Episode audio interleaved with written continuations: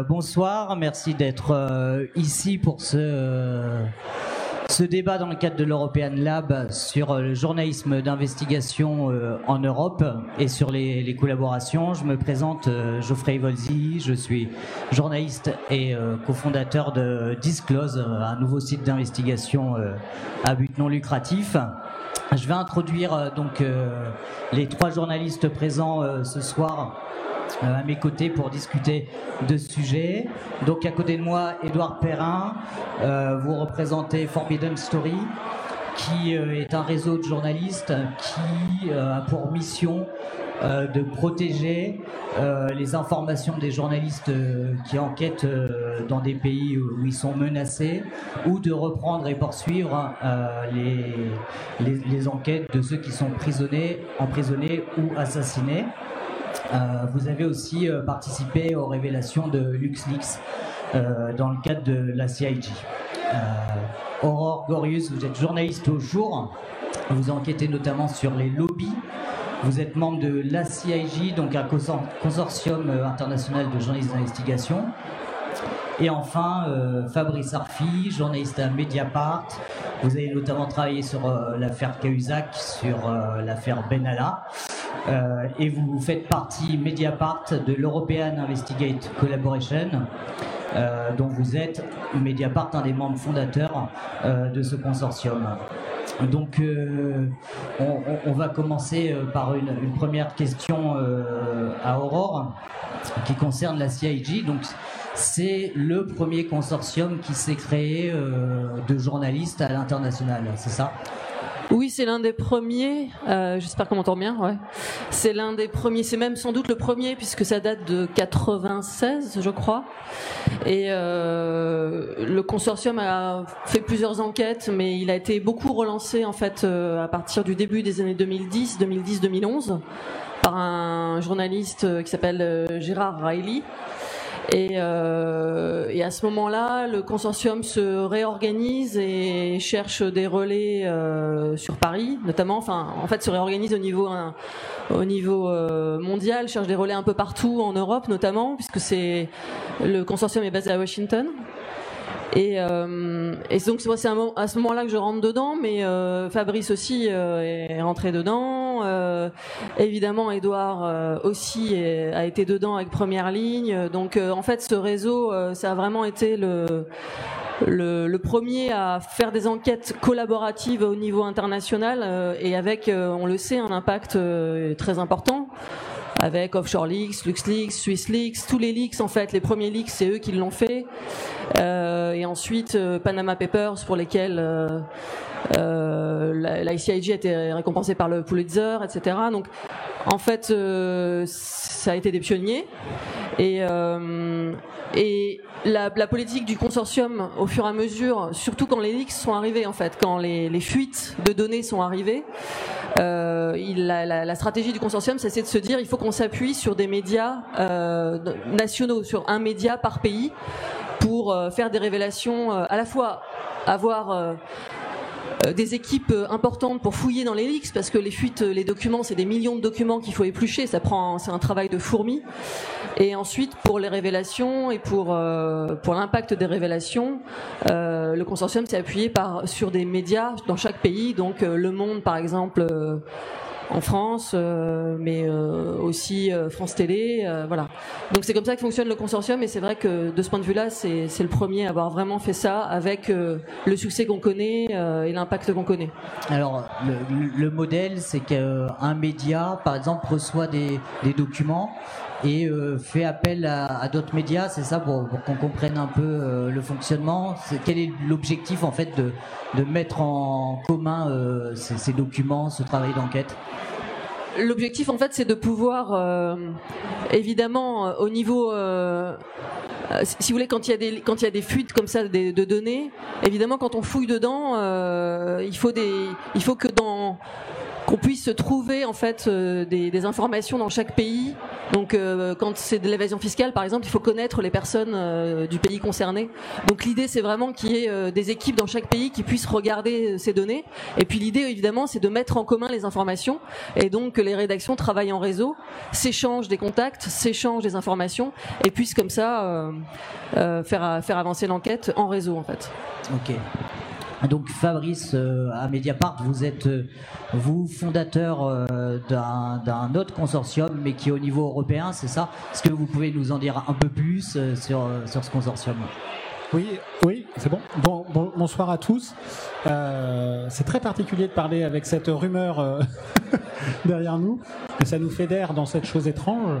Euh, alors oui, nous à Mediapart, avec une petite quinzaine de médias européens, parmi lesquels le Spiegel en Allemagne, le Soir à Bruxelles, enfin je vais pas vous faire toute la liste à l'après-vert, on a créé à côté de l'ICIG, qui est un, un, immense paquebot, qui est le consortium dont vous avez tous entendu parler avec bah, ce qu'a dit Aurore, les Panama Papers, euh, les Paradise Papers. Dès que vous entendez un peu les mots Papers et Leaks euh, quelque part, c'est euh, l'ICIJ.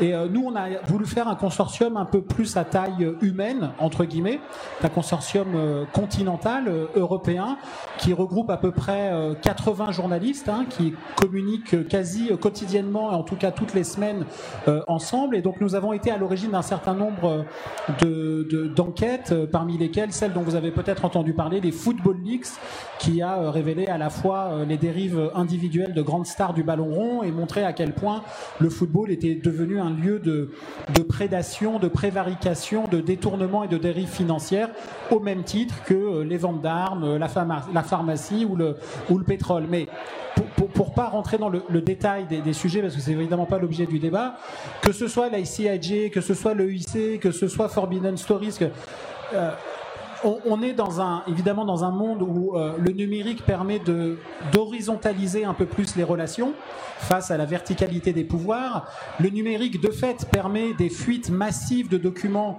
mais qui ne datent pas du numérique. Je ne sais pas si vous avez vu le film de Steven Spielberg de l'an dernier, euh, les Pentagon Papers. C'est une énorme fuite de documents qui a remis en cause la guerre du Vietnam. C'était des papiers et un lanceur d'alerte qui s'appelait euh, Daniel Ellsberg, qui travaillait au Pentagone. Moi, je vois deux immenses avantages pour ce, travail-là, c'est d'abord, euh, on apprend à se tenir chaud entre plusieurs journalistes qui s'attaquent euh, parfois à des gouvernements, à des multinationales, à des services de renseignement, à des armées, parfois dans des pays qui ne sont pas des démocraties, et même dans des démocraties, il y a euh, des, des, dérives, et qu'on ne peut pas lutter nationalement contre des dérives qui sont internationales. Ça, c'est le premier point. Et le deuxième point, c'est que quand vous avez 15 grands journaux internationaux pour le IC, 150, 200 journaux euh, mondiaux pour euh, la CIJ ou Forbidden Stories qui décident au même moment, le même jour, de faire la une sur la même info, eh bien vous venez briser les logiques de la communication. Vous prenez l'agenda, vous, vous, vous, vous, saisissez l'opinion publique avec des informations que vous estimez être importantes. Alors ça fait parfois un peu avancer les choses. Je pense qu'on, je veux pas parler au nom de mes confrères, mais c'est toujours trop peu vis-à-vis des enjeux que nous révélons. Mais cette, ce double avantage est une, une force de frappe un peu inédite euh, dans euh, l'esprit du, journalisme. Et enfin, je crois qu'on peut que s'en réjouir. Alors, Edouard, euh, vous avez. Allô, allô. Si. Edouard, vous êtes au bord de Forbidden Story. Forbidden Story, ça a été un projet qui a été fondé il y a deux ans à peu près, euh, et qui, euh, dont la première enquête euh, concernait la journaliste Daphné Caruana Galizea, qui a été assassinée à Malte parce qu'elle enquêtait. donc, elle a été assassinée en 2017 dans l'explosion de sa voiture parce qu'elle enquêtait sur la corruption du gouvernement maltais. Quel est l'objectif de Forbidden Story comparé à la CIG, euh, comparé euh, à l'ECJ euh, Il y, a une spécificité qui est de reprendre le travail, de protéger le travail des journalistes d'investigation, c'est ça? C'est ça. En, fait, c'est l'idée de mon collègue et ami Laurent Richard. C'est lui qui, qui, crée Forbidden Stories. c'est une histoire à, la fois très personnelle et très professionnelle personnel parce que euh, il pense à Forbidden Stories euh, juste après l'attaque de Charlie Hebdo. Nous, on était voisins de Charlie Hebdo et il se dit comment est-ce qu'on peut faire pour euh, protéger des, journalistes? Elle est professionnelle aussi parce que lui, il avait enquêté sur les mêmes dossiers qu'une journaliste qui s'appelle Khadija Ismailova, qui était en prison dans le Caucase. Et à l'époque, il y avait déjà eu un projet qui était mené par un consortium qui s'appelle OCCRP, qui avait intitulé cela le projet Khadija et qui qui avait pour but ben, de poursuivre les enquêtes de cette journaliste emprisonnée. Et, euh, et Laurent, avec qui moi j'ai travaillé sur euh, LuxLeaks et après euh, et, et, plus tard sur d'autres sujets, on, était déjà dans, dans, cette coopération entre journalistes, coopération, comme l'a dit Fabrice, horizontale. C'était quelque chose qui, enfin moi, j'ai commencé à travailler comme ça avec la BBC en 2012. C'était totalement, euh, enfin on, parlait de ça à nos rédactions en chef, on nous disait mais tu es sûr on, va aller partager des infos avec les autres? On leur disait oui, c'est le principe. Et donc ce, cette idée qui était à l'époque très très nouvelle pour nous, qui était même euh, enfin hérétique hein, quasiment pour euh, pour les journalistes, de travailler ensemble. Laurent l'a poursuivi en se disant qu'est-ce qu'on peut faire pour transformer ce journalisme coopératif en arme contre la censure? Et donc il a développé cette idée euh, euh pendant, pendant une bonne année. Euh, et puis ensuite, euh, il a lancé ce, ce, projet et il y a eu un coup du sort euh, juste après le lancement du projet. Il y a eu l'assassinat de cette journaliste maltaise, Daphne Caruana Galizia. et ça a été évident dès le début que c'était le projet qui, que Forbidden Stories devait, prendre à bras le corps euh, parce que c'était un, assassinat euh, d'une journaliste euh, en Europe, une voiture piégée, une journaliste qui enquêtait sur un certain nombre de sujets très sensibles à Malte, mais qui avaient des, des, des implications dans tout le reste de l'Europe et au-delà qui étaient des sujets qui concernaient le crime organisé, qui concernaient des, euh, des liens euh, à très haut niveau dans son pays et ailleurs entre le crime organisé et des, euh, et, et, des dirigeants. Et donc la seule solution pour, euh, pour euh, arriver euh, à raconter ce que cette journaliste racontait avant de se faire assassiner, c'est de mettre en commun, sur le même principe que les autres consortiums, mettre en commun des rédactions poursuivre. Alors, il y, a plusieurs, y a plusieurs chapitres. Hein. C'est déjà euh, enquêter sur l'assassinat en, lui-même, si le journaliste a été assassiné, et puis c'est dans un deuxième temps d'enquêter et de poursuivre ces enquêtes pour essayer de, de, les faire aboutir et pour euh, profiter en fait de ce qu'on appelle l'effet Streisand. Alors je vais peut-être un peu expliquer ce que c'est que l'effet Streisand. C'est une jolie histoire. C'est euh, Barbara Streisand qu'on connaît tous. Euh, sa, sa, villa en Californie est prise en photo et publiée sur un blog tout à fait obscur. Et elle porte plainte. Elle met ses avocats sur le coup pour interdire à ce blog qu'on voit les images de sa maison. Et le résultat, c'est que le blog qui devait avoir six visites de, de, gens sur Internet, bah, voilà, tout le monde a parlé de la maison de, de Barbara Streisand. Donc en fait, le, Forbidden Stories, c'est s'appuyer sur cet effet-là. C'est-à-dire, vous avez voulu supprimer un, journaliste en l'emprisonnant ou, en le, tuant euh, pour ne pas qu'on parle de telle histoire, pour ne pas qu'il continue. Et eh ben, nous, on va à 5, 10, 15, 20, 40 médias reprendre ces enquêtes, parler de ce qu'a fait le journaliste, parler de son assassinat, et, euh, vous n'aurez rien gagné à le supprimer, au contraire ça ne sert à rien de tuer le messager parce que le message continue à circuler. Alors, vous l'avez dit, euh, il y a, dans, cette idée de collaboration quelque chose qui était un peu vu comme un ovni parce qu'on voit, euh, les gens voient généralement le journaliste d'investigation seul, euh, en train d'aller dans, un parking voir ses sources, ce qui peut arriver. mais est-ce qu'on est passé à une époque où maintenant c'est beaucoup plus naturel de travailler en collaboration à plusieurs journalistes? Est-ce qu'on a dépassé ce côté de de peur de se faire voler le scoop, on va dire, euh, pour, les journalistes d'investigation bah, clairement, avec les, collectifs, oui, on est passé à une autre époque. Euh, longtemps, et notamment euh, en France, mais ailleurs aussi, il y a eu des journalistes d'investigation, d'ailleurs, qui se revendiquaient journalistes d'investigation un petit peu comme une élite du journalisme et qui faisaient leurs enquêtes en solo avec leur euh, réseau de sources, leurs informations et qui sortaient ça tout seul. Aujourd'hui, je pense que le modèle est largement dépassé, notamment avec ces collectifs euh, qui. Euh... Et il faut savoir que de toute manière, ça correspond aussi à une interna internationalisation des sujets. Euh, quand on enquête sur euh, sur des firmes, moi je fais des enquêtes plutôt économiques on enquête forcément euh, sur des grandes, sur des multinationales, on enquête forcément à l'international.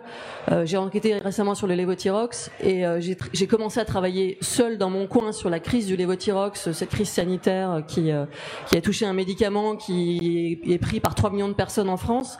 Et en fait, j'ai commencé à travailler seul et j'ai des infos qui sont arrivées par l'ICIG à Washington parce que en fait le, le laboratoire qui qui commercialise ce médicament, qui est le laboratoire Merck, qui est un laboratoire allemand, a aussi des bureaux aux États-Unis. Et j'ai eu quelques infos, pas l'essentiel, mais quelques-unes qui sont passées par euh, par Washington, donc par l'ICIG. Donc en fait, euh, ces consortiums, ça donne aussi une puissance aux enquêtes potentiellement énorme.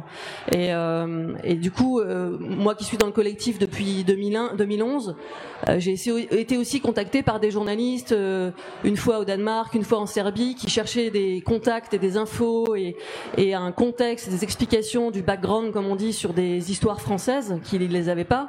Et je les ai aidés un petit peu à débloquer des trucs pour qu'ils puissent avancer de leur côté. Donc ça fonctionne aussi comme ça, ce collectif. Euh, et bien sûr que, bien sûr que maintenant, les enquêtes en réseau, avec les outils numériques, avec euh, le fait que tous les sujets, enfin tous, pas tous, mais beaucoup, beaucoup de sujets sont à dimension internationale. Euh, les trafics divers et variés, euh, les sujets santé, euh, la dernière enquête, la dernière enquête de l'ICIG sur les implants, les implants files, c'est une enquête européenne et américaine aussi. bien sûr que tout ça, c'est au-delà des frontières et qu'aujourd'hui, ça, semble tellement évident de travailler à plusieurs. Au niveau national, il y a, forcément une concurrence entre rédactions. On va pas se mentir, hein, on va pas dire que les, les journalistes d'investigation sont pas en concurrence et que les, les rédactions sont pas en concurrence. Mais il y a des, il y a bien sûr évidemment plein de collaborations possibles euh, aujourd'hui et ça, c'est dans la culture de, l'enquête aujourd'hui, oui. Et la, la collaboration est, beaucoup plus simple à l'international euh, qu'à l'intérieur des pays.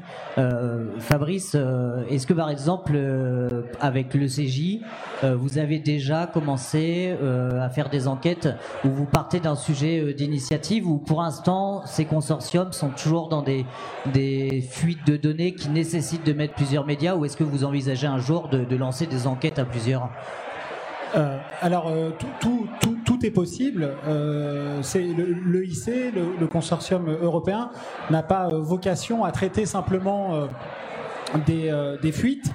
Ça peut être des enquêtes d'initiative. Ce qu'on appelle une enquête d'initiative, c'est quand des journalistes ont envie d'enquêter sur un sujet sans avoir de fuite d'informations particulières et décident de s'y mettre seul ou à plusieurs. Alors moi, on a beaucoup, je fais une petite incise, mais utiliser l'expression journaliste d'investigation. Moi, je fais partie de ceux qui considèrent que ça n'existe pas. on est journaliste d'information. Je veux bien considérer qu'il y a d'un côté l'information et le commentaire. Il peut y avoir des porosités entre les deux, mais à partir du moment où qu'on soit dans la presse locale, dans la presse nationale, qu'on traite d'un petit fait divers ou d'une grande affaire d'État, on fait un travail d'information. Bon, euh, cela étant, cela étant dit, et ça permet de briser euh, en effet cette image de des cow-boys de l'info là qui se mesurent la taille des biceps en permanence, euh, à qui a sorti la plus grosse info par rapport aux voisins d'à côté. C'est absolument ridicule et détestable comme comme mythologie entretenue du, du journalisme. Pour ce qui est de, l'EIC, euh, nous, le, premier défi qui a été le nôtre, en réalité, c'est qu'avec les Football Leagues, on s'est retrouvé face à 14 millions de documents. Ah. Donc c'est un peu un défi cognitif. 14 millions de documents. On avait, on avait regardé, ça faisait 500 000 fois la Bible, à peu près. Bon. Euh, ça, ça avait donné Football League 1 en décembre 2016. Et le premier défi qui a été le nôtre, c'était pas un défi journalistique, c'était un défi technique. Pour que vous vous rendiez compte un peu de ce qu'est la, les arrières-cuisines d'un travail comme celui-là, on peut pas lire pièce à pièce euh, 14 millions de documents. Euh, ça nous prendrait euh, des siècles. C'est pas possible. Bon. Donc ce qu'il a fallu faire, c'est créer un logiciel qui permette de rendre, pardon pour le, le, barbarisme anglo-saxon, searchable, qu'on puisse rechercher dans une base de données aussi vaste où il y a à la fois des documents Word, des documents PDF, des fichiers Excel, des extraits de mails, des textos, etc. De sorte que, bon voilà, on parle du foot. Si dans ces 14 millions de documents, on veut tous les documents dans lesquels il y a l'occurrence Zidane et, euh, je sais pas, Il Caïman, les documents remontent.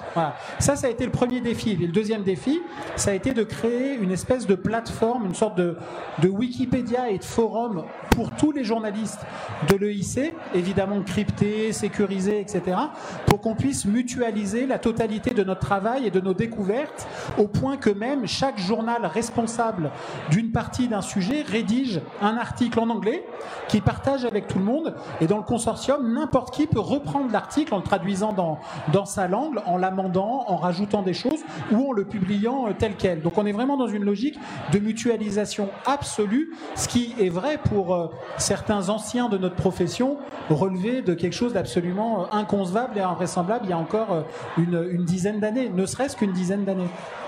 Euh, je vais me tourner vers Edouard. Euh, on parlait de, mutualisation des moyens. Est-ce qu'il y a une possibilité de mutualisation aussi des risques, euh, que ce soit sur les LuxLeaks ou euh, sur le Daphné Projet euh, Est-ce qu'en fait, on est aussi plus fort face au risque de poursuite dans le cadre des enquêtes, face, aux pressions aussi, en étant à plusieurs médias, plusieurs journalistes? Alors, Forbidden Stories, c'est évidemment l'aboutissement de cette logique-là. Euh, mais quand je dis aboutissement, c'est parce que avant, c'est clairement un des, un des bénéfices de, de, de la mutualisation. C'est euh, pour prendre un seul exemple sur euh, les histoires d'évasion ou de fraude fiscale, vous, vous échangez avec un collègue russe. Euh, il fait pas du tout le même métier que vous. Enfin, clairement, euh, il n'a pas du tout les mêmes risques. Euh, il a besoin d'une organisation comme ça. Et très souvent, ce qui se passe, c'est euh, l'information va, sortir au niveau du consortium et redescendre ensuite au niveau du journaliste euh, russe ou ailleurs, mais parce que lui-même seul ne peut pas, ne peut pas et ne doit pas l'exploiter. Il va se retrancher derrière le consortium. Ça, c'est le risque physique. Il y a le risque juridique qui est bien plus répandu. C'est si vous avez 140 têtes qui sortent le même sujet euh, le même jour, ça va être beaucoup plus difficile pour le cabinet d'avocats de l'entreprise d'aller taper sur les 140 têtes et ça va être contre-productif. Ça ne veut pas dire que les poursuites n'existent pas, euh, mais ça veut dire qu'elles sont, elles sont rendues beaucoup plus compliquées et la stratégie des, entreprises en termes de poursuites euh, est largement compliqué. Donc, euh, donc il y a, oui, un effet, un, effet de, protection. Il y a aussi un, aspect très important, c'est pour des des médias de plus petite taille dans des pays euh, euh, moins moins exposés savoir qu'à ses côtés il a la BBC il a un grand journal allemand une télé française qui parle de la même info, il va être beaucoup plus tranquille, serein à sortir cette info, à travailler dessus, à exploiter des pistes qui vont être locales, sachant que, euh, si je puis le dire comme ça, euh, ça va être blindé tout un tas, de tout un tas d'autres côtés. Quoi. Et on va pouvoir aussi abreuver euh, la même enquête de nos éléments à nous, c'est-à-dire qu'il y a des remontées euh, continues on va utiliser leurs infos et eux vont utiliser nos, infos. Donc on mutualise pas seulement l'info, on mutualise aussi la protection. Et puis euh, pour en revenir à ce qu'on à ce qu'on fait avec Forbidden Stories, on, on mutualise évidemment l'impact et la publicité, quoi, dans le bon sens. Alors, on, parlait de ces, collaborations. Euh, Est-ce qu'il y a des, difficultés parfois à travailler entre journalistes de différents pays dans les méthodes? Est-ce que finalement, sur les méthodes, sur la vérification euh, des faits euh, ou de ce qui peut être publié dans tel en France ou dans un autre pays, on va estimer qu'on publie pas de source anonyme ou inversement? Est-ce que ça, c'est aussi une difficulté, ces différentes méthodes de faire du journalisme? Je, je dirais pas des méthodes différentes parce que je crois qu'on parle quand même euh, globalement la même grammaire, c'est-à-dire de trouver des faits d'intérêt public, les vérifier et à partir du moment où ils sont d'intérêt général et vérifiés, on les publie. C'est juste la définition de notre métier. Euh, publier des histoires vraies qui alimentent, quand on les met sur la table, la conversation euh, démocratique, pour utiliser euh, un grand mot. En revanche, il y a des cultures journalistiques différentes. Et bah, c'est, enfin, bon, voilà, c'est une sorte de métissage professionnel. Il y a un petit Larsen en plus de la rumeur. Il y a Il y a une épreuve en plus à chaque. Plus on avance dans le débat, euh, il y a des cultures professionnelles différentes. Et euh, par exemple, nous, euh, Mediapart, qui avons, euh, comment dire, une sorte de culture euh, agressivement indépendante dans l'enquête, très anglo-saxonne, on peut dire, dans, la, production de l'information, se, co se, colter le travail d'un immense journal comme Der Spiegel, qui est une sorte de conscience morale allemande depuis la fin de la Seconde Guerre mondiale et qui est un journal un peu comme le New Yorker aux États-Unis, euh, très littéraire dans sa façon d'écrire, bah, c'est génial. C'est juste euh, formidable. Après, la façon de travailler des, camarades de, du Spiegel, euh, de l'Expresso au Portugal ou de, de, Reuters en Angleterre ou Mediapart en France sont exactement les mêmes. Nous respectons les canons, le code de la route de notre, de notre, de notre métier. Donc moi, quitte à faire un peu euh, le béni oui-oui euh, de ce type de collaboration, je n'y vois de ce point de vue-là euh, que du bien. Aurore, sur la CIG, sur la, dernière enquête, les implants de Face, est-ce que cette enquête, elle vient d'une de, fuite également ou c'est là une volonté de plusieurs médias de travailler sur le même sujet? En fait, à l'origine, euh, donc c'est Le Monde hein, qui a fait les révélations euh, pour la France sur euh, sur les implants sur les implant files. En fait, à l'origine, c'est une journaliste danoise qui a testé en fait la, la, certification des implants. Donc les implants, c'est les pacemakers, c'est ce, ce, ces, petits ces petits objets qu'on va placer dans les corps pour les soigner. Euh, et, euh, et elle, a, elle, a, testé en fait, et, ces implants sont certifiés par des par des organismes qui sont parfois publics, parfois privés. Et les certifications, en fait, très souvent, euh, sont extrêmement défaillantes puisque les organismes qui certifient sont en général financés par ceux qui produisent, qui fabriquent les implants. Et donc cette journaliste avait testé, et euh, c'est une journaliste néerlandaise à la base, elle avait testé ça avec un, filet d'orange. Elle avait réussi à faire certifier un filet d'orange euh, par par des par un organisme, par trois organismes différents. Elle avait démontré donc que ces organismes étaient et à partir de là, la ICIJ a décidé de lancer une grande enquête européenne. Donc c'est pas des leaks à la base, c'est vraiment une enquête d'initiative et de se dire tiens comment ça fonctionne à l'échelle européenne et à l'échelle aussi et aux États-Unis euh, la certification de ces implants, sachant que ces dix dernières années euh, les, signalements de pour euh, les signalements de, problèmes et d'effets secondaires liés à ces implants ont été multipliés par 10 en France. Et encore, on sait que l'organisme qui récupère et qui collecte ces, euh, ces défaillances est lui-même défaillant. Euh, il, il, enregistre très mal. On sait qu'il y a plein de gens qui ne signalent pas non plus les difficultés. Donc bref, tout ça a été investigué. Et à l'origine, c'est pas des fuites, c'est vraiment une, une enquête d'initiative, comme on dit. Mais à l'échelle toujours internationale, toujours. Ok. comme on se connaît déjà bien, nous tous, on, on va passer à la partie questions, euh, qui est la plus intéressante, et puis que vous puissiez aussi poser des questions avec la rumeur derrière. Chaque... Donc, est-ce qu'il y a des, des, questions dans le public? Euh, J'en vois plein de mains qui se lèvent. C'est ah, une première juste n'est pas pour, parler de la méthode, sinon des différentes euh, configurations, des différentes configurations de pouvoir dans différents pays. C'est-à-dire ici en France même en Europe, il y a comme euh, une sorte de boule euh, où le journalisme est très, un métier très bien respecté.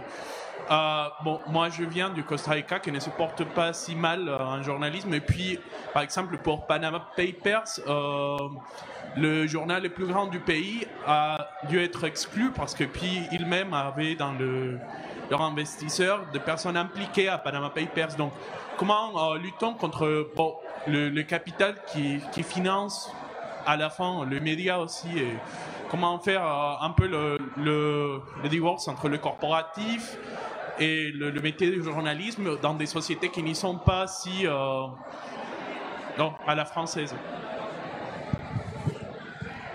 Bah, en fait, vous avez en face de vous trois représentants de, de, de, de, l'indépendance euh, journalistique en France. Moi, les, les médias, je ne sais pas ce que c'est. Il y a des médias, il y a des journalistes. Je ne suis pas sûr qu'en France, ce soit l'un des métiers les plus euh, adorés de la population. Au contraire. Mais vous avez avec euh, Édouard Perrin et l'agence de presse Première Ligne, pour ceux qui ne savent pas, c'est ceux qui font notamment Cache Investigation. Hein, voilà. Euh, c'est le service public. Donc c'est financé par euh, la redevance, par les impôts. Donc c'est la partie publique de notre argent privé. C'est magnifique. C'est euh, le terme que, que tu as utilisé, Geoffrey, qui est très beau, qui est la publicité, qui est malheureusement un terme qui a été capté par la valeur marchande, mais c'était notamment le terme des débats d'assemblée pendant la Révolution française. Pourquoi c'est un beau terme? Parce qu'il porte en lui-même la promesse de notre métier, c'est-à-dire de vous rendre à vous, public, ce qui vous appartient. En fait, nous, on fait quand même un boulot bizarre. On sait rien, on apprend quelque chose, on vous le transmet. C'est quand, même, quand même étrange comme, comme métier. Et c'est parce que c'est un, bien immatériel, l'information, qui vous appartient. C'est pas un plaisir de journaliste. C'est parce que euh, la démocratie, c'est à la fois le droit de vote et la liberté d'informer. Si vous avez le droit de vote sans la liberté d'informer, vous êtes en Russie. Si vous avez euh, euh, la liberté d'informer sans le droit de vote, vous êtes, je sais pas moi, à Monaco. Voilà, vrai quoi. Bon, donc nous, notre boulot, c'est ça. Avec les jours, vous avez un site totalement indépendant. Mediapart, un, un site également totalement indépendant. Donc, évidemment que la question que vous posez sur celle d'un côté du corporatisme, bon, c'est le corporatisme, quand c'est bien, ça s'appelle la solidarité, et quand c'est mal, ça s'appelle le corporatisme. Et puis les, risques de ce que vous avez dit, le capital, bah oui, en France, euh, on est bien placé pour en savoir. On a même monté des associations euh, ensemble qui s'appellent Informer n'est pas un délit, notamment sur cette situation française très particulière où on est dans un moment historique de concentration des médias entre les mains de personnes dont le cœur d'activité n'est pas l'information.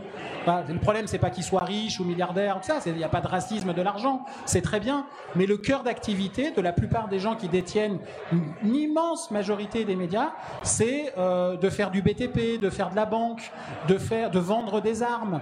C'est d'avoir des bonnes relations avec les gouvernements en place, qu'ils soient de droite ou de gauche. Donc c'est pas une question non plus idéologique, voire même avec les dictatures qui ne sont pas pour eux des dictatures, mais des clients potentiels. Vous voyez? Donc c'est vrai que ça, ça pose problème, et, ça ne veut pas dire que dans ces journaux qui appartiennent à ces grands groupes, il n'y a pas des, journalistes exceptionnels et des, enquêtes remarquables. Hein? Il s'agit quand même d'être aussi un peu nuancé et complexe. Donc je, crois que, enfin, je, évidemment, laissez mes amis répondre, mais qu'on a tout à fait confiance, conscience et confiance aussi en France du danger que vous, que vous, que vous pointez. Je crois que pour, euh, poursuivre, puisque vous parliez d'Amérique centrale, d'Amérique latine, pour, Forbidden Stories par exemple, c'est euh, évidemment, il y a eu un, projet qui a été mené au sujet de, trois journalistes équatoriens qui ont été euh, enlevés et assassinés à la frontière de l'Équateur et de la Colombie. ce sont des journalistes locaux, à la fois colombiens et équatoriens, qui ont poursuivi l'enquête. Mais euh, ce que Forbidden Stories a, permis de faire, c'est que les histoires qu'ils ont enquêtées avec, euh, avec notre aide ont été euh, reprises par une quinzaine d'organisations mondiales. C'est-à-dire que ce qui s'est passé localement, dans un endroit où c'est très très compliqué de travailler, la preuve est très très risquée, ils ne l'ont pas fait tout seuls. donc ça permet, enfin c'est une autre réponse à, votre question, mais ça permet aussi de, de je vais pas dire d'écarter les obstacles, mais en fait de voilà de, remettre les choses un peu, un peu à l'équilibre. Je pourrais dire la même chose de ce qui s'est passé euh, avec, euh, avec ICIJ, où ICIJ a développé euh, des contacts en Afrique. C'est très très difficile, ne serait-ce que matériellement, de, de faire un travail correct là-bas. Donc c'était trouver des gens qui avaient euh, les, réflexes journalistiques qui sont les mêmes que les nôtres, mais n'avaient pas l'assistance matérielle, euh, l'accès au réseau, euh, au réseau pluriel, hein, pas simplement le réseau téléphonique, mais, les réseaux des journalistes qui peuvent les aider. Et, après, c'est une histoire de confiance, pour reprendre les termes de Fabrice. C'est qui est cette personne, sur quoi elle a travaillé, en quoi on peut l'aider. Et, moi, je vais pas dire que tout est tout est rose. C'est très compliqué hein, d'établir ces réseaux-là. Mais il y a que comme ça qu'on peut qu'on peut arriver à faire avancer les, choses. Les, les problèmes qui qui sont rencontrés par des journalistes en Afrique de l'Ouest sont les mêmes que ceux qui vont être rencontrés en Amérique latine ou centrale, euh, les mêmes menaces. Euh, donc ils ont besoin des, euh, des mêmes schémas d'aide et, d'assistance dans, dans, leur travail. Et ça peut aussi permettre d'aller au-delà et de, bah voilà, si c'est un journaliste qui n'a pas les accès à des médias qui sont locaux parce que ces, ces médias sont captés euh, par euh, des intérêts particuliers, on peut passer outre. Alors, est-ce qu'il y a d'autres euh, questions dans le public? Bonsoir, moi c'est Mahmoud Baïdigay, journaliste exilé de la Mauritanie. Euh, donc, euh, j'ai eu la chance de visiter Mediapart. Euh, mais moi, par rapport au réseau que vous êtes en train de parler ici, nous, n'avons pas cette chance d'avoir des réseaux ou bien des journaux spécifiquement qui ont une, spécificité par rapport à ce qui se passe, par exemple, en Mauritanie, par rapport à cette corruption généralisée, où on voit des, fonds énormes qui transitent vers la Mauritanie.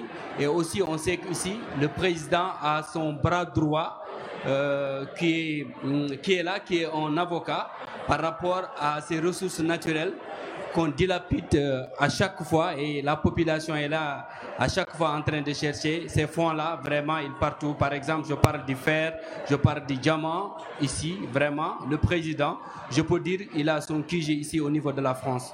Mais je ne sais pas, les journalistes euh, qui sont vraiment réputés, par exemple, qui sont vraiment, euh, qui ont une couverture pour étayer l'opinion par rapport à ça. Donc nous nous sentons un peu délaissés par rapport à ce qui se passe dans le monde, un peu partout, parce qu'on voit que les gens, c'est l'Europe, c'est le monde, mais l'Afrique est un peu délaissée. Et nous, en tant que journalistes, on se sent un peu vraiment délaissé par rapport à l'avancement. Parce que on m'a posé une question. Lorsque Sarkozy et euh, Macron est venu en Mauritanie, j'ai fait un article en disant la lutte contre le terrorisme excuse tout. C'est-à-dire que le président berne le monde aujourd'hui on ne voit pas l'implication des journalistes pour une réelle transition dans ces pays où l'homme noir cherche à avoir une identité. Par exemple, quand tu es noir en Mauritanie, euh, tu cherches à avoir une identité alors que c'est un pays, euh, tu es obligé de quitter parce qu'il y a deux choses, soit c'est la prison, soit c'est l'assassinat. On a vu un, un avocat qu'on a assassiné en pleine rue qui était fortement opposé par rapport aux réformes constitutionnelles. Donc on ne voit pas vraiment au niveau international la présence de ces journalistes qui ont vraiment une étendard qu'on dit crédible par rapport à leur ligne éditoriale. Merci. Alors, vaste. Non mais enfin, je... Ben, merci parce que c'est un témoignage euh, très, très, très, très intéressant. Mais ce que vous dites, ça nous fait, enfin moi ça me fait penser à ce qu'on entend euh, souvent dans la bouche de beaucoup de responsables politiques français, quelle que soit leur obédience. C'est euh, les incantations quand ils sont euh, en France des valeurs. La France, le pays des droits de l'homme, enfin plutôt le pays de la déclaration des droits de l'homme. la défense de, des grands concepts et en dehors des frontières, la cécité absolue vis-à-vis de ces grands concepts quand il s'agit de vendre des armes euh, à des pays qui les utilisent pour commettre des crimes de guerre. CF, euh, ce que la France fait aujourd'hui avec les Émirats arabes unis et l'Arabie saoudite euh, et la guerre au Yémen, qui est à l'origine de, d'après l'ONU, la plus grande crise humanitaire qu'on ait connue depuis de nombreuses décennies. 5 millions d'enfants menacés de la famine. Bon. C'est ainsi que quand on découvre qu'en Arabie saoudite, un prince régnant peut décider de monter une opération pour aller découper un journaliste dans un consulat en Turquie, un journaliste éditorialiste du Washington Post qui a le malheur de ne pas penser comme euh, le souverain, on est allé scier un homme dans un consulat. Euh, la France, d'Emmanuel Macron, a mis un mouchoir sur cette histoire et n'a aucune espèce de décence pour euh, ne pas aller vendre des armes à cette même Arabie Saoudite. On peut dire euh, la même chose de euh, Manuel Valls qui euh, veut lutter contre, de manière acharnée contre le péril islamiste en France, mais qui n'a pas de problème à aller vendre des armes à un pays, l'Arabie Saoudite, dont le wahhabisme est la matrice idéologique de Daesh. vous voyez? Bon. Et donc ce que vous, ce que vous pointez vis-à-vis du pays, moi que je connais pas, et j'en suis désolé, la Mauritanie, mais le Tchad, et euh, ce que la France fait avec Idriss Déby, qui est un dictateur épouvantable, épouvantable. Mais parce que, au nom de la lutte contre le terrorisme, qui est une lutte évidemment euh, euh, capitale, à Paris, on est bien placé pour, pour le savoir, eh bien, nous fermons les yeux sur des dérives qui concernent la même humanité que la nôtre. Voilà. Et, et donc, c'est difficile, de mon point de vue, de ne pas souscrire à ce que vous nous dites dans votre témoignage. Alors, euh, toujours des questions, n'hésitez pas, tous les sujets sont ouverts. Ah, on va aller de l'autre côté. Bah, vous allez venir à moi parce que...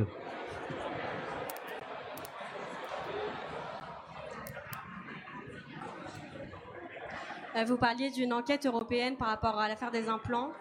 je veux savoir qui s'en était saisi et est-ce que vos investigations ont une visibilité à l'échelle des institutions européennes? Qui s'est saisi de, de l'enquête euh, sur les implants? En fait, ça a réuni, je crois, 58 journaux différents euh, dans, le, dans le monde. Donc, euh, donc en fait, à l'origine, il y a eu cette, ce test par une journaliste néerlandaise et ensuite c'est remonté au consortium qui a mobilisé son réseau pour faire enquêter dans chaque pays euh, différents journalistes. Donc c'est comme ça que ça s'est passé. Et euh, pour l'instant, les remontées au niveau de la commission, enfin de, des instances des autorités européennes, je ne sais pas. Ce qu'on sait, c'est que le monde a tenté de d'avoir des informations de la part d'un des organismes de certification qui n'a pas voulu lui transmettre euh, ses critères, les documents, etc le Monde a fait un, recours devant euh, la CADA, qui est un organisme, euh, la commission d'accès aux documents administratifs, qui permet d'avoir accès à des documents publics. Mais vous le savez sans doute, la culture de l'open data en France euh, n'est pas très développée, voire pas du tout. Et notamment en matière de santé, c'est assez c'est assez catastrophique. Donc la CADA a mis son veto à, à, débouter le Monde au nom du secret des affaires, la fameuse loi sur le secret des affaires qu'on a déjà évoquée et qui et qui donc euh, permet euh, à des organismes publics, euh, c'est cette fameuse loi qui a été promulguée au mois de juillet, que toute la profession a dénoncé, dans, notamment dans le collectif Informé n'est pas un délit, et cette loi n'a pas tardé à être appliquée par des organismes publics, et notamment la NSM et notamment la CADA, malheureusement. Et donc voilà ce qu'on peut dire sur cette enquête au niveau des autorités pour l'instant. En tout cas, au niveau français, c'est ce qui s'est passé.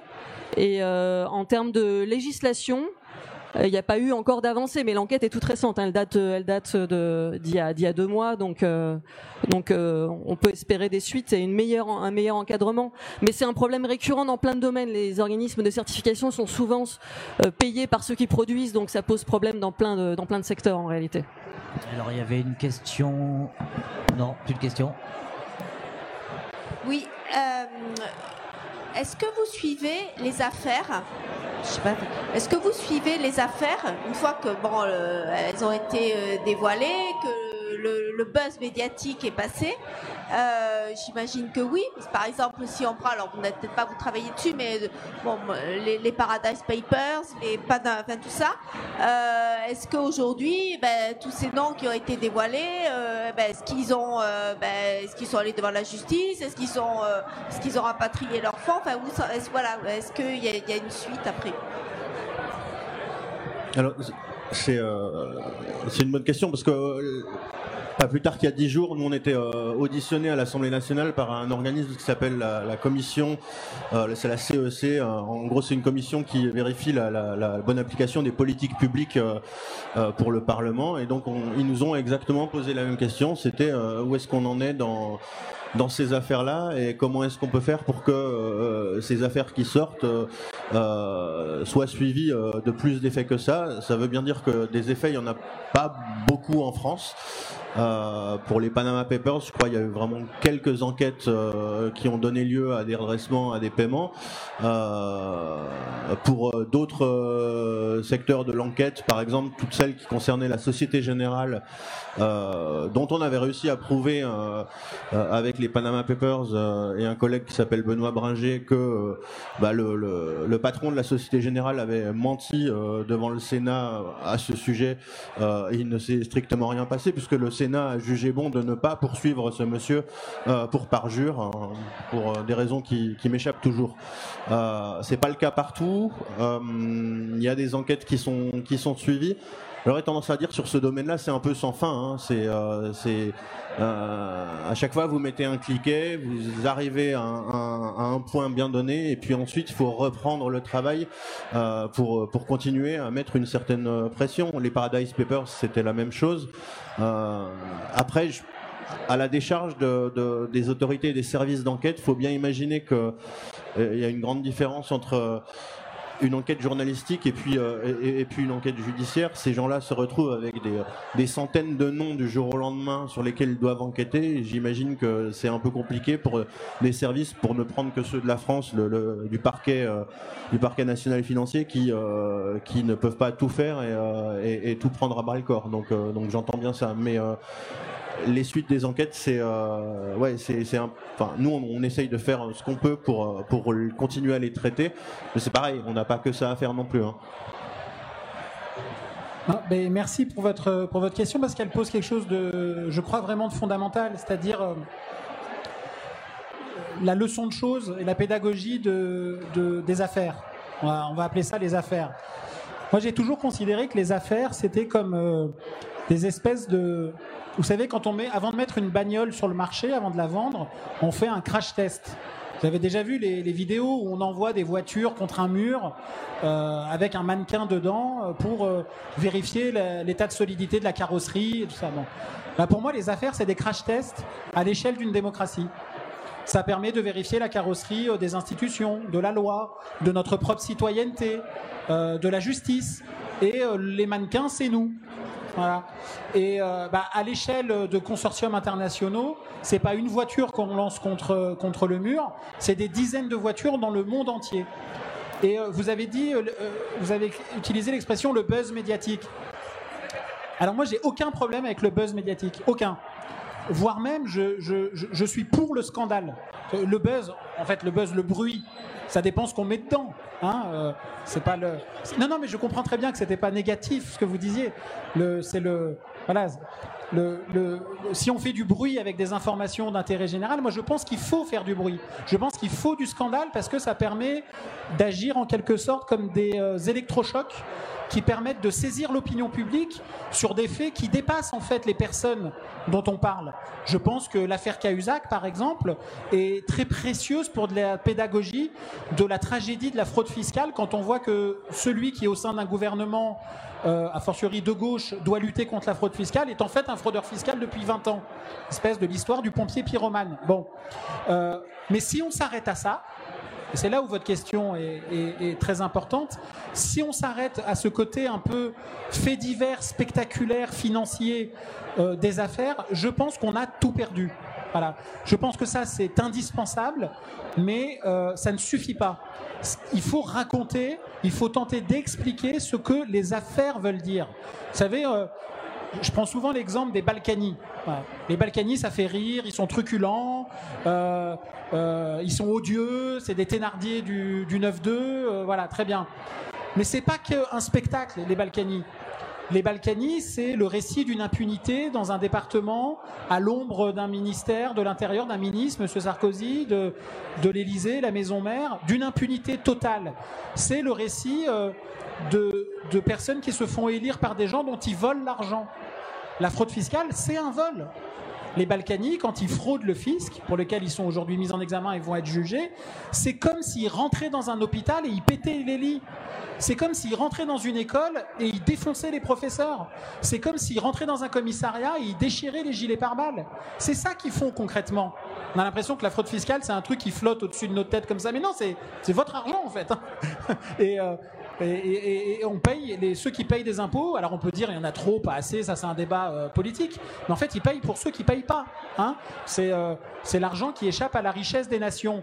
Mais si on raconte pas que le Valois-Perret, la ville dont les Balkany sont les, les responsables politiques, c'est la ville la plus endettée de France, à cause du système Balkany, eh bien peut-être qu'on fera un peu mieux comprendre aux administrés de Levallois-Perret qui est dans les micro-trottoirs du Parisien ou d'ailleurs disent mais non mais d'accord ils font peut-être des bêtises mais c'est c'est un super maire et puis il nous fait plein de cadeaux. Et oui mais il fait des cadeaux avec quel argent madame? Avec le vôtre en fait. Vous vous faites plumer deux fois. Euh, et que le jour où le système s'écroule et les les créanciers de la ville de Levallois-Perret se retournent contre la municipalité, les impôts à Levallois vont exploser. C'est mécanique. Voilà. Et donc, ce que je veux dire par là, c'est que les affaires ont un sens. Et donc, ce que vous dites, c'est fondamental. Euh, moi, il y a une affaire sur laquelle je travaille depuis 7 ans, qui est l'affaire des financements libyens de Nicolas Sarkozy. Ça a commencé dans Mediapart en 2011. Aujourd'hui, euh, l'ancien président est, inculpé pour plusieurs délits euh, dans cette affaire, et d'autres avec lui. Et là, je vais rejoindre ce que dit euh, Edouard, sur euh, la faiblesse des moyens en France dans la lutte contre la corruption. Je, vous donne juste un exemple que je trouve très bavard. Euh, vous savez, il y a une affaire dont tout le monde parle aux États-Unis, qui est l'affaire de l'ingérence russe. L'enquête du procureur Mueller, est-ce que c'est le nouveau Watergate? Bon, le procureur spécial, Robert Mueller, il a 70 enquêteurs du FBI à temps plein pour lui, plus une douzaine d'avocats qui permettent de sécuriser la procédure. En France, l'affaire des financements libyens de Nicolas Sarkozy, qui est juste l'histoire d'un soupçon judiciaire qui porte sur la corruption de la démocratie par un dictateur, auquel on va faire la guerre quelques années plus tard en faisant mine de découvrir que c'est un dictateur, euh, eh ben, il n'y a pas un policier détaché à temps plein sur le dossier. La réalité des faits dans cette affaire, c'est qu'il n'y a pas un policier détaché à temps plein dans ce dossier. Donc ça. Et pourtant, ils avancent. Parce que c'est des gens qui ont, euh, avec les magistrats, une, certaine idée de la République. Et une très haute idée de la République. Et pourtant, ils y arrivent. Si, vous leur avez mis, si on leur avait mis 70 enquêteurs à temps plein, ils auraient fait un malheur. Un malheur. Ils font déjà mal. Ils auraient fait un, malheur. Mais ça en dit long sur l'absence de, conscience politique, encore une fois, de gauche ou de droite. Vraiment. Moi, j'ai l'impression que ce dont nous parlons avec les affaires, c'est hyper consensuel. Ça, ça concerne tout le monde. Je veux dire, l'argent qu'il n'y a pas pour les crèches, pour les bébés, les bébés, ils sont pas de gauche ou de droite. Euh, on ne demande pas, euh, avant de soigner quelqu'un dans l'hôpital public, pour qui il vote. Bon, donc c'est vraiment une idée du bien commun. Mais dans la classe politique, malheureusement, les affaires, c'est toujours vu comme une arme contre le camp d'en face. La droite adore les affaires qui font mal à la gauche, la gauche adore les affaires qui font mal à la droite. Euh, Jean-Luc Mélenchon adore Mediapart quand on révèle l'affaire euh, Cahuzac, mais il, Mediapart quand on révèle l'affaire Mélenchon. Voilà. Bon, bah c'est comme ça. Voilà. Mais ça, c'est un vrai problème de culture démocratique, je crois, dans notre, dans pays, d'une partie de la classe politique, parce qu'évidemment, il ne s'agit pas de, de généraliser et d'alimenter un sentiment faux, qui est le sentiment du, du tous pourri, qui est absolument faux. Alors, il nous reste le temps pour une dernière question. Monsieur, ça faisait un moment qu'il l'a. Allô, allô. D'abord, j'aimerais vous dire un grand merci en tant que citoyen, parce que ça fait du bien, euh, voilà, d'être en face des, des remparts de la démocratie quelque part. Et pour rebondir sur ce qu'on disait, alors qu'est-ce qu'on peut faire nous en tant que citoyens, ou qu'est-ce qu'on peut demander comme réforme ou comme création d'une nouvelle institution ou d'un nouveau, lobby citoyen pour faire courroie de transmission entre les révélations de vous, journalistes, et puis après, euh, ce que peut faire le pouvoir public ou ce que peut faire, voilà. Comment on peut avancer sur justement ce qu'on aborde là actuellement? Déjà, j'aurais tendance à dire euh, soutenir les médias indépendants et les projets qui sont euh, des projets indépendants comme euh, Mediapart, Les Jours ou, ou Forbidden Stories. Ça, c'est une chose, puisque euh, euh, ce travail-là, il est, il est tout sauf gratuit. Ensuite, je pense que, enfin, ça fait quelques années que je pense ça. Je, c'est pas à chaque affaire qu'il faut se réveiller. C'est, enfin, nous, on amène les choses, on révèle les choses. Ensuite, moi, c'est pas mon travail euh, d'aller euh, faire du lobbying euh, au Parlement. Ça, c'est le travail des citoyens, quoi, de se faire entendre, de demander où on en est sur tel ou tel dossier, non pas affaire, puisque on parle de dossier. quand Fabrice évoque la fraude fiscale, je pourrais élargir le terme à l'évasion fiscale ou à cette espèce d'euphémisme euh, que je déteste qu'on qu'on appelle optimisation fiscale, euh, parce que c'est encore un autre terme pour définir un vol qui est apparemment légal. Euh, tout ça, c'est des enjeux citoyens majeurs, quoi. Et euh, voilà, on, on a une crise qui s'appelle les gilets jaunes, où on commence à parler du consentement à l'impôt. Euh, moi, c'est ce qui a motivé mes, mes premières enquêtes sur, sur ce sujet-là. C'était il y a presque dix ans. C'était après la crise financière, il n'y a plus d'argent, les États sont, sont rincés. Où, est passé l'argent Euh, euh, ben, En grande partie, c'est parce que les entreprises euh, ne payent plus euh, ce qu'ils devraient payer. Donc moi, je parle là de, là de, sur ce sujet-là parce que c'est euh, le consentement à l'impôt. Si euh, plus grand monde ne paye l'impôt, alors plus personne n'est d'accord pour payer l'impôt. Et c'est euh, le ciment euh, de la civilisation, l'impôt. Euh, après la roue, c'est une des plus belles inventions. Euh, sans l'impôt, vous voilà, c'est le retour à la pire des féodalités euh, ou pire. Euh, donc ça, c'est aussi, enfin moi, la seule chose que j'ai à dire, c'est ça. C'est euh, euh, faut peut-être réinvestir les conseils municipaux, faut aller euh, réinvestir des lieux qui sont des lieux de démocratie, même si des fois il n'y a pas beaucoup de démocratie, et se faire entendre là, quoi. Il y a, y a- y y a des canaux pour ça. Bah moi je vais faire un peu la même réponse. Se dire qu'il faut soutenir les médias indépendants, ça me semble évident. Après, je pense que, notamment puisqu'on parlait d'affaires de santé, dans le domaine de la santé, il y a tout un mouvement aujourd'hui d'associations qui disent il faut qu'on reprenne en main notre santé, il faut que les, les patients s'informent, euh, montent des associations, se fassent entendre des autorités. Euh, et la reprise en main finalement de sa santé, c'est aussi peut-être la reprise en main de sa santé intellectuelle. Et je pense que se dire qu'on va s'informer, c'est aussi un devoir citoyen. Nous, on est là pour ça, mais c'est aussi un devoir. Et donc, euh, s'informer aux bonnes sources, s'informer auprès de la presse, notamment indépendante, la soutenir, parce que c'est difficile de d'être totalement indépendant et d'enquêter au long cours. Ça coûte de l'argent, ça demande du temps. Donc, c'est des choses très évidentes que tout le monde a peut-être en tête, mais c'est pas inutile de les rappeler quand même. Et donc, je pense que c'est peut-être ça qui, qui peut aider. euh, et un mouvement citoyen et de citoyens éclairés et qui s'informent. Voilà. Euh, comment dire? Moi, titre personnel, je suis un sombre optimiste. C'est-à-dire que je pense que c'est quand ça va mal qu'il faut espérer. Et donc, dans votre question, le sous-texte de votre question, c'est une sorte de. Il y a un peu l'idée d'une fatigue démocratique. En fait, qu'est-ce qu'on peut faire? En fait, vous pouvez tout faire. Il se trouve qu'on est dans une démocratie. Alors, on peut considérer qu'elle est de basse intensité, qu'elle pourrait être. Évidemment, c'est même le propre de la démocratie, je crois, de ne pas être parfaite. Euh, mais ça veut dire que dans les grands textes qui nous régissent, vous êtes les patrons. Et donc, je, mais bien sûr, après qu'on a le sentiment d'être dépossédé de ce pouvoir-là. Mais moi, je crois très fort à la pédagogie du clou. On répète, on répète, on commence. Il de, de mon point de vue, il devrait y avoir des millions de personnes dans la rue pour lutter contre la corruption dans notre pays. Qu'il faut briser les reins de- d'espèces de, déni français vis-à-vis de la situation française, de la corruption. Le CV judiciaire de la France, il est honteux. C'est le pire CV des démocraties occidentales. Voilà. On a un ancien président qui s'appelle Jacques Chirac qui a été condamné. On a son successeur, Nicolas Sarkozy, qui est renvoyé devant le tribunal dans deux affaires de corruption, qui est multimise en examen dans l'affaire libyenne. On a un ancien Premier ministre, Édouard Balladur, qui est mis en examen dans l'affaire Karachi. On a le Premier ministre du successeur de, Jacques Chirac, François Fillon, qui est mis en examen dans l'affaire euh, Fillon. On a 30 proches de Nicolas Sarkozy qui sont mis en examen ou condamnés dans des affaires euh, de délits financiers commis sous l'autorité de monsieur, euh, de monsieur Sarkozy. On a euh, à gauche, sous le quinquennat de François Hollande, le ministre du Budget qui était un fraudeur fiscal. Au nord, euh, Monsieur Kucheda qui a été condamné. Au sud, Madame Andrieux qui a été condamnée. Sous le quinquennat de François Hollande, l'homme qu'on a mis à la tête du parti présidentiel, Jean-Christophe Cambadélis, est un homme qui avait été condamné deux fois. On n'a pas pu en trouver un autre. On a mis lui. Celui qui a été condamné euh, deux fois. Alors, euh, il y a un parti qui pense se repaître de la corruption des autres. C'est le Front National. Tous pourris, testez-nous. c'est le parti qui est mis en examen comme personne morale dans cinq affaires judiciaires. Donc Marine Le Pen est mise en examen dans des affaires judiciaires. C'est un parti qui est pour la souveraineté, hein, la fermeture des frontières, mais pas celle de l'argent. N'a pas de problème à être financé par euh, Monsieur Poutine. Euh, et euh, euh, Monsieur Mélenchon, dont j'ai parlé tout à l'heure, quand il y a des révélations sur sa campagne présidentielle et euh, les actions judiciaires contre lui, sa première des réactions, c'est de délégitimer le travail de la police en disant ma personne est sacrée, c'est moi la République, comme si les policiers qu'il avait en face de lui n'étaient pas aussi la République, et c'est de, de, de demander le lynchage de la presse, notamment euh, Radio France euh, euh, et Mediapart. Voilà.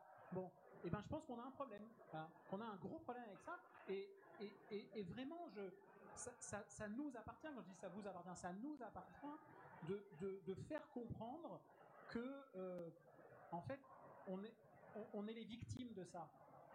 En, fait, la corruption, c'est. On est victime personnellement, intimement de ça. On est victime symboliquement parce que on n'a plus confiance dans la démocratie, de moins en moins confiance. On a l'impression qu'il y a des justices à deux vitesses, qu'il y en a qui s'en sortent toujours mieux que d'autres. Et puis on est victime, et là je vais revenir à ce que disait Edouard, on est victime financièrement. L'argent de la corruption, c'est l'argent que ces gens prennent dans votre poche. Voilà. Alors c'est indolore parce que nous, la masse des victimes, on est anonyme. On n'est pas une partie civile comme des gens qui se font euh, braquer dans une, euh, dans une boulangerie ou dans un bar tabac. Mais on est les victimes d'un braquage, d'un braquage en costard cravate, mais d'un braquage quand même. Donc voilà, je crois qu'on fait partie des, fantassins qui considèrent que c'est un enjeu majeur, aussi important que la lutte contre le chômage ou les déficits publics, et parfois même c'est lié en fait. Voilà, c'est sur ces mots qu'on va conclure. Euh, merci euh, Fabrice, Aurore et Edouard euh, d'être venus.